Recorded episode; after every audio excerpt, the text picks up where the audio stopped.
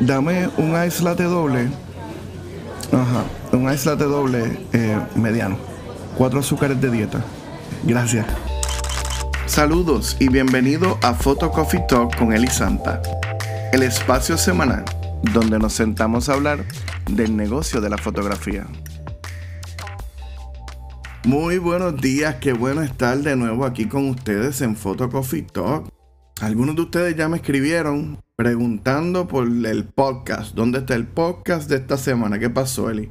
Bueno, como les dije, yo voy a estar tratando de hacer esto todas las semanas, pero la verdad es que estamos trabajando. Este, así que quizás sale el lunes, quizás sale el martes, pero eh, por lo menos esta semana lo logramos. Vamos a estar saliendo esta misma semana. Así que les doy las gracias por todo el interés que han demostrado en lo que estamos haciendo aquí. Muchos de ustedes me están escribiendo dejándome saber que se están sentando con la libretita a tomar nota. Algunos también diciéndome que les gusta mucho la temática que hemos escogido para este podcast y a mí eso me alegra porque definitivamente es clave, ¿verdad? Que ustedes puedan disfrutar, que, que puedan aprender, que puedan crecer y por eso es que estamos haciendo esto. Porque queremos que ustedes también tengan la oportunidad de vivir como fotógrafos, como creativos, como entrepreneurs, ¿verdad? Trabajando en esta industria creativa que nos apasiona. Una de las cosas más difíciles para un creativo es hablar de dinero. En parte por eso decidí hacer este podcast, porque creo que fue uno de los retos más grandes de mi carrera, el llegar a un punto donde pudiéramos eh, manejar correctamente los procesos que tienen que ver con dinero, particularmente en el negocio de la fotografía. ¿Sabes por qué? Porque dejarle saber a alguien cuánto cuesta el trabajo que te están pidiendo despierta temores primales dentro de nosotros, ¿verdad? En nuestro corazón. Nos hace sentir de alguna manera que, si cuando le contestemos lo podemos ofender. Así que hoy quiero compartir algunas cosas que nos pueden ayudar cuando entramos en este tipo de conversación con un cliente.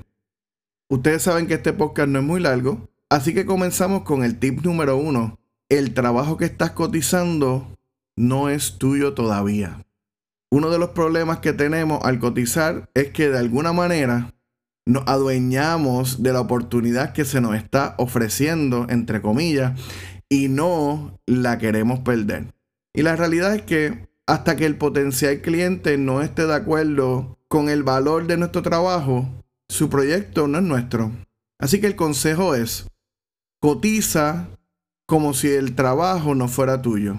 Es más, cotiza como si no necesitaras el trabajo.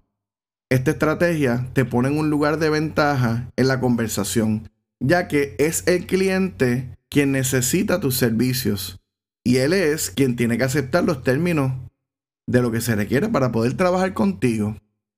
Tip número 2.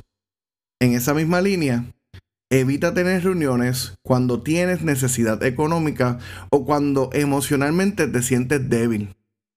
La verdad es que esto no siempre es posible, pero a menudo, cuando estoy esperando un cheque de un proyecto ya facturado, por ejemplo, y sé que ese cheque cuadra mi semana o mi mes, le doy cita a los clientes nuevos para la próxima semana. De esa manera no me encuentro con una mentalidad de necesidad al entrar en una negociación. Establecer una cita para la semana próxima también te ayuda porque le da a entender al cliente que tu agenda está comprometida y te pondrá en una mejor posición para que acepte tus términos cuando se reúnan. Ahora, si te encuentras en la situación que sucede, que la reunión se tiene que dar, a pesar de tu estado anímico, mi recomendación entonces es que lo tengas presente en la reunión y busca proyectar seguridad al momento de hablar de tus costos.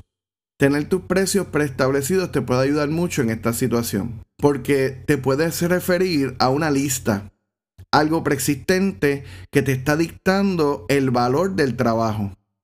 Nosotros hablamos de esto con más detenimiento en el episodio número 2, la semana pasada.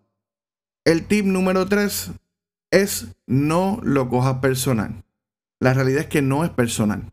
El rechazo de tus cotizaciones no es un rechazo de tu persona. No vamos a ser compatibles económicamente con todo el mundo. Al final, lo que estamos buscando son clientes idóneos, personas que ven el valor en contratarte a ti por tu calidad de trabajo y servicio y consideran razonable el pagar por ello. Una persona que no respeta tus precios nunca va a valorar tu trabajo. Tienden a ser la gente más problemática al momento de tratar de finalizar un proyecto. Siguen pidiendo cambio tras cambio porque no ven el valor de tu tiempo. Así que es mejor no trabajar con ellos y dejar espacio para clientes buenos. Ahora, ser respetuoso de las personas que te dicen que no. Pueden ser clientes potenciales en otra etapa de su vida o de su negocio. Recuerda que hay cosas que tú tampoco puedes pagar. Y eso no te hace un maceta o un tacaño. Deja la puerta abierta y trata al cliente con agradecimiento, porque te valoró lo suficiente para preguntar por tus servicios y eso cuenta. Estás escuchando Photo Coffee Talk con Eli Santa. Ahora les tengo una ñapa boricua, el número 4. Tú no eres tu cliente. ¿A qué me refiero? El que tú no puedas pagar por tus propios servicios no quiere decir que otra persona no va a poder pagar. Cuando logramos entender que trabajamos para una clase económica que tiene los bienes para pagar por ciertos lujos, como por ejemplo fotos de familia, o que se beneficia económicamente cuando pagan por unas buenas fotos de sus productos o servicios, somos libres para hablar de dinero con seguridad. Espero que estos consejos que he recopilado a través de los años te ayuden a seguir creciendo en tu negocio y que sirva para que puedas lograr tus metas profesionales cada día. Te deseo mucho éxito Así que nos vemos la semana que viene, cuando nos volvamos a sentar a hablar de fotografía con un café. Dios te bendiga. Para más información sobre Elisanta y Elisanta Photography, puedes visitar www.elisanta.com. Síguenos en las redes. Búscanos bajo Elisanta Photography en Instagram, Facebook y Elisanta Foto en Twitter. Si disfrutas de este programa y encuentras valor en lo que estás aprendiendo, considera convertirte en un partner de Photo Talk con Elisanta apoyándonos con algún donativo mensual. Para hacer esto solo tienes que ir a anchor.fm slash elisanta y pulsa en el botón que dice support.